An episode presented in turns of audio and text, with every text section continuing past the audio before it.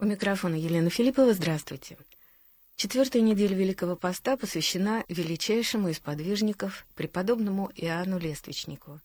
Поэтому сегодня мы будем говорить о воздержании. На вопросы будет отвечать протеерей Георгий Крылов. Здравствуйте, отец Георгий. Здравствуйте, Елена Евгеньевна.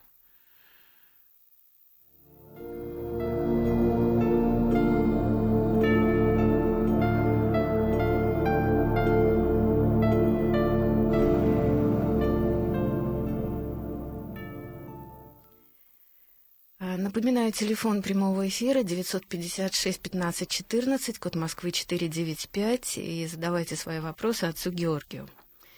Итак, игумен Синайской обители, преподобный Иоанн Лествичник, один из ярких представителей древнего монашества, оставил нам великий пример аскетической жизни, а свидетельством опыта его подвижничества стала книга, которую назвал «Лествица». Ну, давайте вот, может быть, кратно, кратко напомним радиослушателям суть этой книги. А, а, а, книга эта написана по просьбе а, и, игумена Иоанна, игумена а, а, Раивского. А, перед книгой идет послание этого игумена Иоанну Лесточнику, и обычно же краткое житие – самого преподобного Иоанна. А затем идут 30 глав, 30 ступеней восхождения, духовного восхождения, 30 э, э, этапов аскетического делания, э, если утрировать, конечно, содержание этой книги, потому что на самом деле, если мы будем вчитываться в ее содержание, то четкой градации конечно же, жизни аскета на 30 ступеней нет. Просто э, э, подобная форма повествования, она выбрана э, для, с целью такой символической стилизации. Обычно таким образом в Средневековье писали. Образ лестницы, лествицы, по-русски лестницы – Э, э, он э, был взят из Библии, из Ветхого Завета, из сына патриарха Якова. И вот эта лестница восхождения на небо, она была визуализирована иконописцами, то есть появилась икона, изображающая смысл как бы повествования Э, книги Лествица. Эта икона сейчас э, популярна, она, я думаю, что имеется в каждом храме. Э, она изображает лестницу, по которой поднимается монах, а под лестницей, сверху лестницы находятся святые и ангелы, а под лестницей бесы, которые крючьями стаскивают. Монахов пытаются стащить кого-то и стаскивают с этой лестницы. Это суть Э, э, собственно, жизни христианина и суть жизни монаха. Это борьба с грехом в себе, э, борьба со злом в себе, борьба с, со злом в мире, борьба с бесами, которые искушают ко злу, и духовное восхождение навстречу Богу, обожение, как сейчас его стали называть,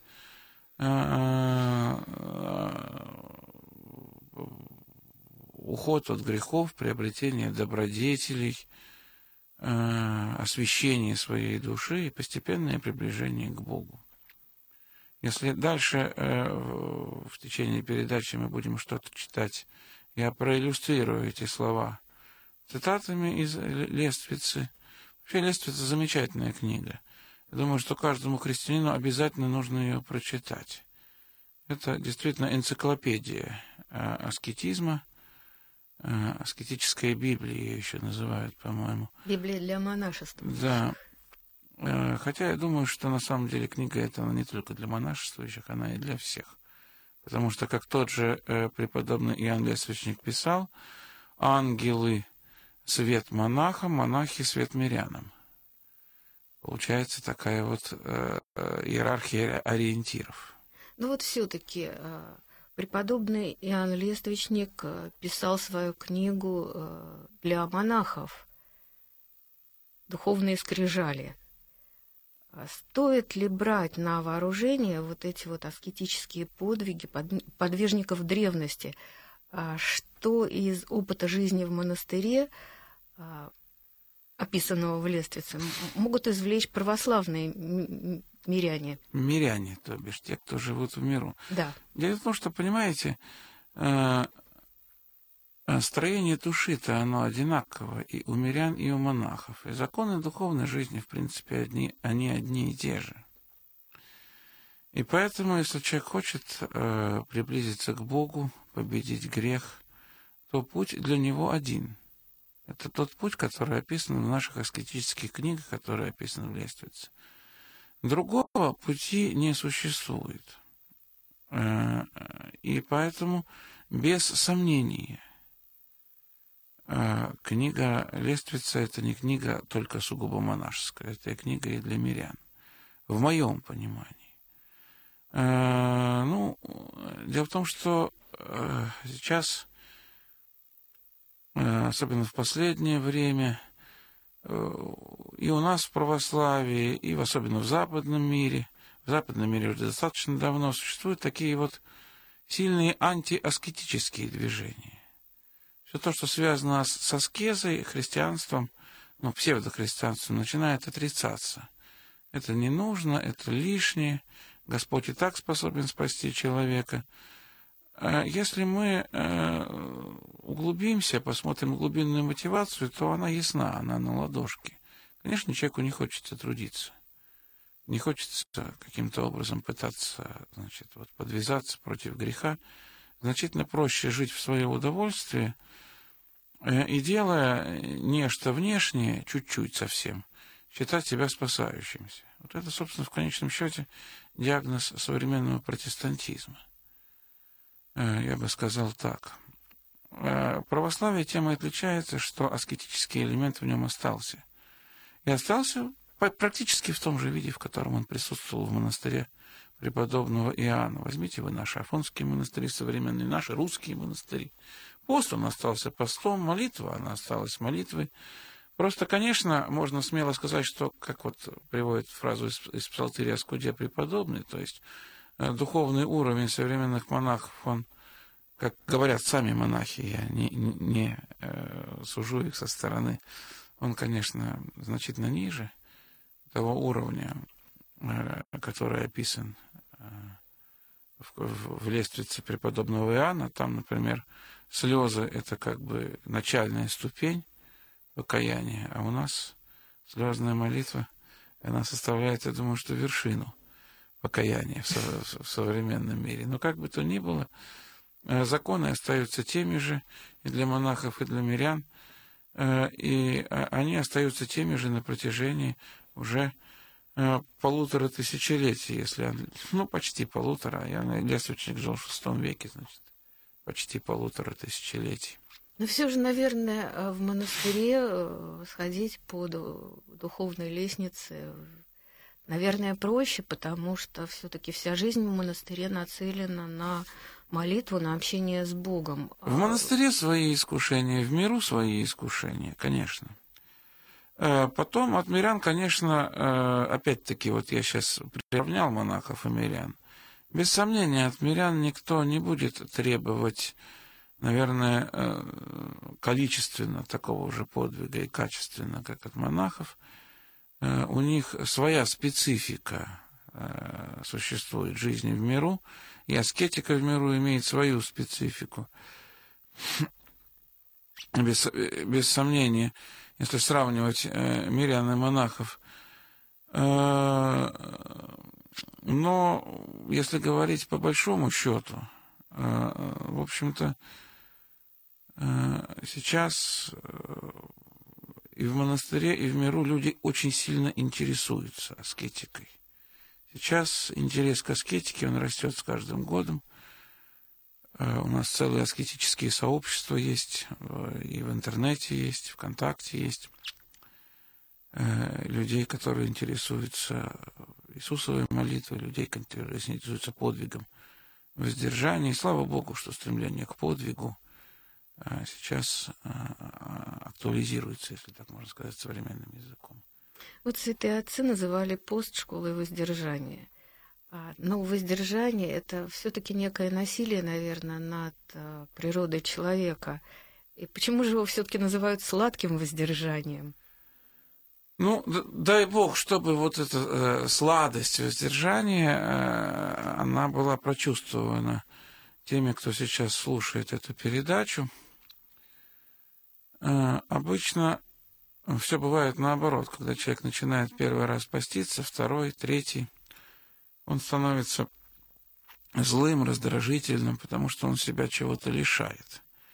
И в ответ э, очень редко сразу человек что-либо получает за это лишение.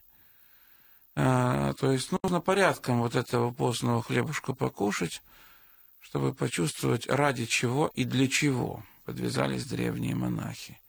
Причем поститься в этом случае придется серьезно. Не просто диету себе устраивать, вот я там вместо мяса буду есть жареную картошку. Э, речь идет о ну, каком-то более или менее серьезном воздержании, когда человек действительно начинает лишать, э, лишать себя, чувствовать какую-то слабость определенную. То есть, ну, начинает бороть себя, более или менее серьезно бороть себя. Опять-таки, э, духовники советуют всякое действие в этом направлении согласовывать со священником, у которого вы исповедуетесь, потому что таким образом можно в больницу попасть э, достаточно быстро э, и, в общем, э, оказаться неспособным к деятельной жизни в миру, а никто ведь мирян-то от этой жизни, от работы не удаляет. То есть тут нужно осторожным и аккуратным быть, но действительно человек, который взялся серьезно, не внешне только, но и внутренне, за э, воздержание, то есть он прочитал какие-то начальные пособия, посоветовался с духовником, э, он э, через какое-то время, через годы, не через месяцы, он, ему Господь открывает сладость, вот, сладость благодати Божией, которая дается воздержанным. Радость победы над какими-то грехами определенными, Э, радость более или менее такой вот чистой молитвы, упования на Бога. То есть человек входит уже в сферы духовные. Сферы духовные. И вот этот вход, он совершается через воздержание, через пост, через молитву, э, э, через пост во всех областях, через немногословие, через молчание – через э, отчасти бдение, то есть э, начинает человек меньше спать, ну и так далее. Тут вот ступенек несколько. Э, и те, кто этими ступенями интересуется, здесь, конечно, за коротенькое, коротенькое время эфира мы толком-то ничего о них и не сможем сказать. Нужно просто открывать и читать книжки, которые читаются в Великий пост, которые положено читать в Великий пост на богослужении – Сейчас они не читаются там на богослужении. Так называемые уставные чтения. Их нужно просто купить на русском языке и читать дома. Напоминаю, телефон прямого эфира 956 15 14, код Москвы 495. Звоните, задавайте ваши вопросы. Вот в высказываниях апостолов, а также святых отцов о воздержании все время противопоставляются потребности духа и тела. А, вот, например, апостол Павел в послании римлянам. По внутреннему человеку нахожу удовольствие в законе Божием, но в членах моих вижу иной закон, противоборствующий закону ума моего и делающий меня пленником закона греховного, находящегося в членах моих. Но вот Бог создал нас такими, какие мы есть, поместив человеческую душу в грешное тело. Но для чего-то Он создал нас именно такими, для а, чего? Вот, да, у несчастного человека апостол Павел восклицает. Да этот э, отрывок апостола Павла очень ясно свидетельствует о том, что апостол Павел был подвижником и аскетом, вел, э, без сомнения, духовную жизнь. Э, и свидетельствует этому именно вот эти переживания, которые тут отражены. Но Господь собственно, до конца-то мы премудрость Творца вряд ли способны познать, человек создан таким, что он объединяет материальное с духовным. Так вот сделано, создано. Телесное не всегда мешает духовному или душевному. От телесного не избавлялись. Это у гностиков э, была идея, был такой тезис о том, что тело темница для души. Конечно, христианство, оно говорило об обратном. Если мы будем вспоминать, опять-таки, отцов-аскетов, то там есть сравнение с телом с ослом – на котором едет человек. Нельзя чрезмерно изнурять этого осла, иначе он ну, упадет и не сможет нас вести. А его чрезмерно тоже нельзя, э, потому что он станет буйным и нас сбросит. Э, поэтому не существует такой цели уничтожить, убить в себе телесное никоим образом. О теле нужно заботиться – Речь идет о том, чтобы, доставляя телу необходимое, не доставлять ему излишнего. Потому что от излишнего растут страсти. Самый простой способ борьбы со страстями, с телесными страстями, это пост. Это телесное воздержание.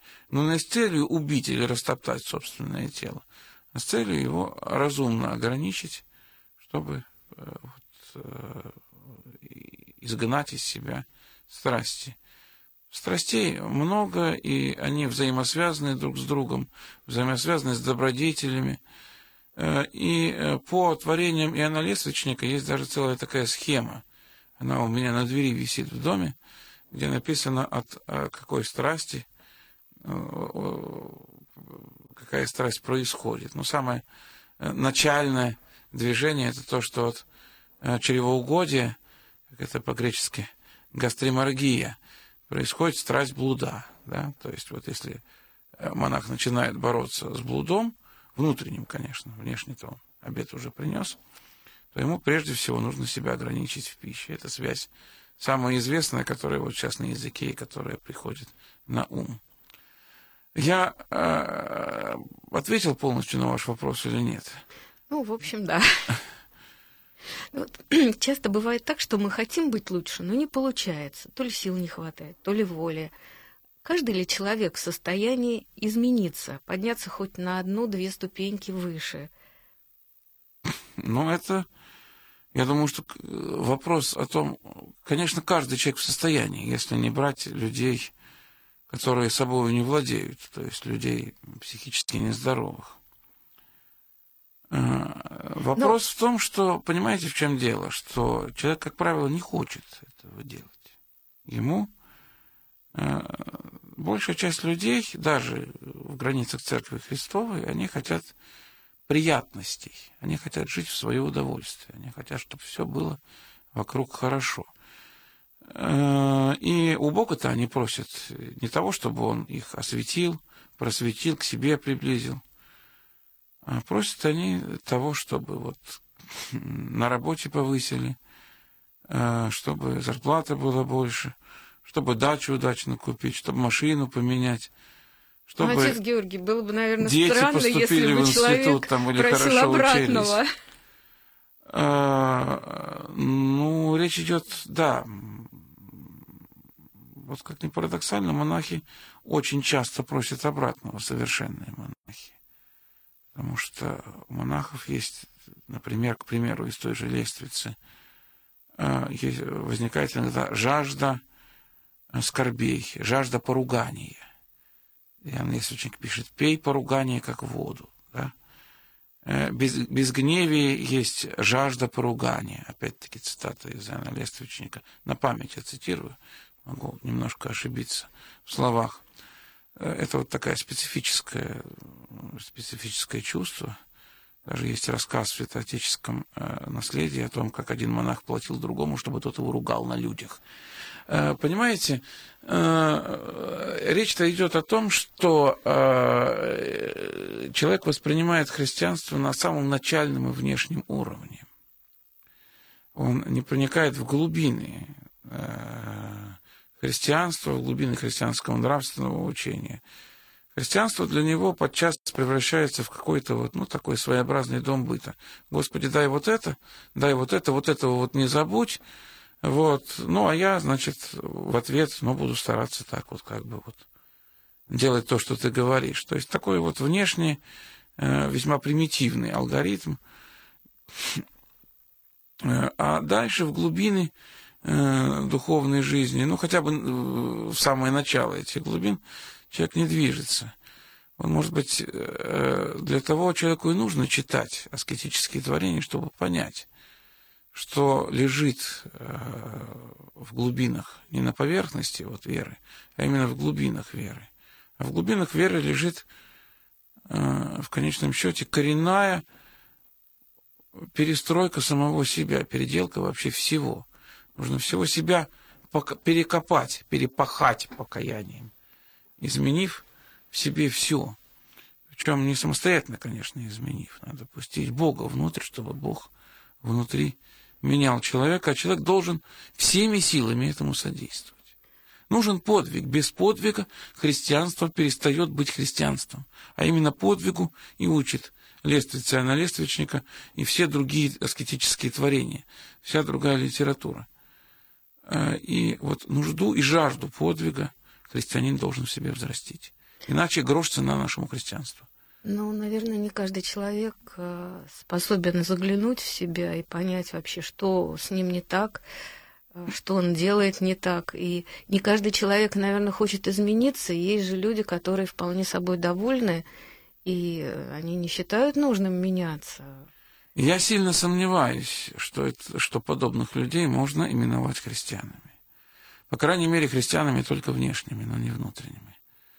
Человек не может не иметь желания перемениться хотя бы потому, что об этом э, э, твердит Евангелие на каждой странице, и об этом э, твердит все наше богослужение. К этому призывает главный символ христианства – крест Христов, в конечном счете. Ну вот в Евангелии от Иоанна Спаситель говорит, без меня не можете делать ничего. Может быть, как раз вот в этом разгадка, что человек не получает какого-то сигнала от Бога, или же не идет к нему навстречу, чтобы получить этот сигнал? Ну, я могу отчасти с вами согласиться. Бывает какое-то благополучное время, э, когда, может быть, Господь дает человеку порадоваться этой жизни, э, что-то еще, с какой-то еще иной целью – Действительно, призыв Божий к подвигу, он как-то э, скудновато звучит в сердце человека. Но у всякого человека бывает момент, когда Господь активно и настойчиво зовет его к подвигу. Бывает, он возникает не сразу, бывает, возникает даже не в первой, а во второй половине жизни, когда человек уже создаст семью, родит и воспитает детей. Бывает и в юности, бывает даже в детстве. Но этот призыв звучит, и на этот призыв Бог ждет ответа. И надо на него ответить согласием. Если же согласия не будет, ну, мне жалко такого человека.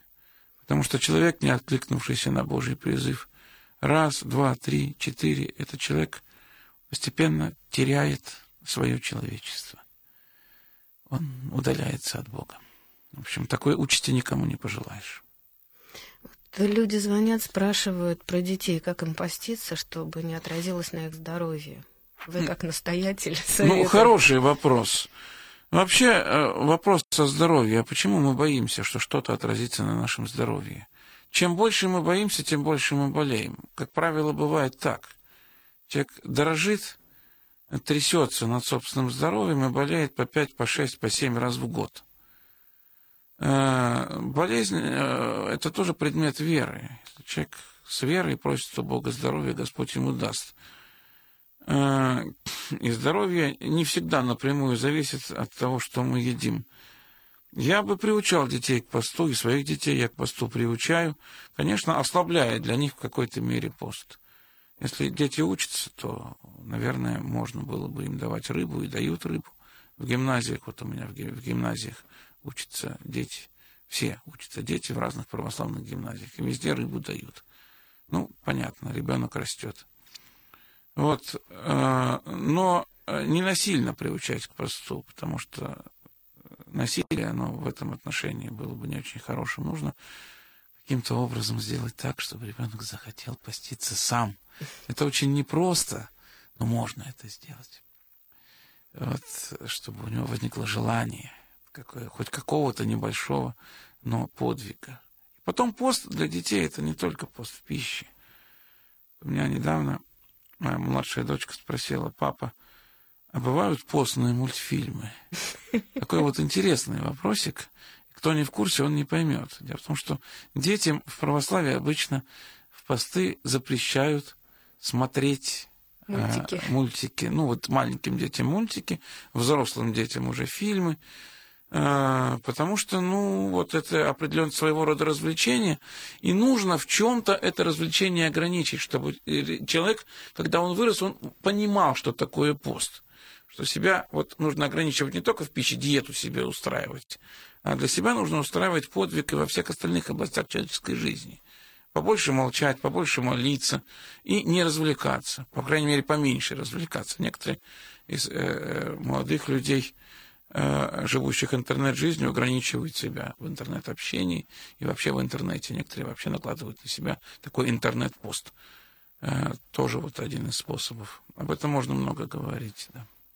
Вот есть еще вопрос от Галины из Смоленской области. Она спрашивала, можно ли исповедоваться, когда нарушая, нарушался пост, иногда нарушая пост. Я думаю, что не можно, а нужно исповедоваться, потому что иначе как этот грех будет снят с души того или иного человека. Старые люди, пожилые люди, есть такие люди, которые не могут в принципе соблюдать пост по здоровью. Физический, телесный пост. Это не значит, что они не постятся. Для них существуют какие-то другие формы поста. Вот человек чего-то себя лишает, э, что без чего он э, чего не принесет вреда его здоровью, но что поможет его душе и духу приблизиться к Богу. Кто-то лишает себя того, чего ему нравится, сладкого, к примеру. Если говорить о физическом посте, лишает себя развлечений, вот, начинают э, больше молиться, ну и так далее. Можно и нужно исповедоваться, конечно. И вообще любой пост на себя стоит брать э, с благословения духовника, конечно, посоветовавшись с ним. А почему вот сейчас не слышно о современных подвижниках? Э, наша жизнь стала комфортнее, лучше, безопаснее, и люди реже обращаются к Богу. Может быть, поэтому... Вы знаете, я что я хочу сказать? Сейчас просто часто люди не хотят слышать о подвижниках, потому что само существование подвижника обличает этих людей в том, что они э, не имеют никакого подвига. Подвижники были, есть и будут. Э, и э, люди, желающие знать о современных подвижниках, могут брать, например, повествование о современных монахах, живущих на Афоне. Вот недавно вышла книга Ефрема э, Афонского о преподобном Иосифе и Сихасте, да. Там подробно описывается их вид подвига, который ничуть не слабее подвигов, которые, ну, может быть, чуть послабее, наверное, подвигов, которые в свое время предпринимал Иоанн Лествичник и подвижники древности. И у нас в России есть подобные подвижники, монахи, постники. А, и просто я знал таких людей, знаю их сейчас. Потому что стремление к Богу э, и призвание Богом монахов на подвиг, оно было, есть и будет всегда.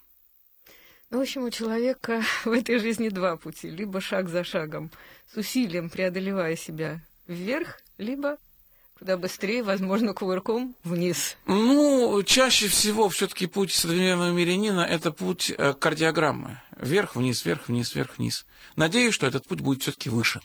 Спасибо, отец Георгий, и всего доброго.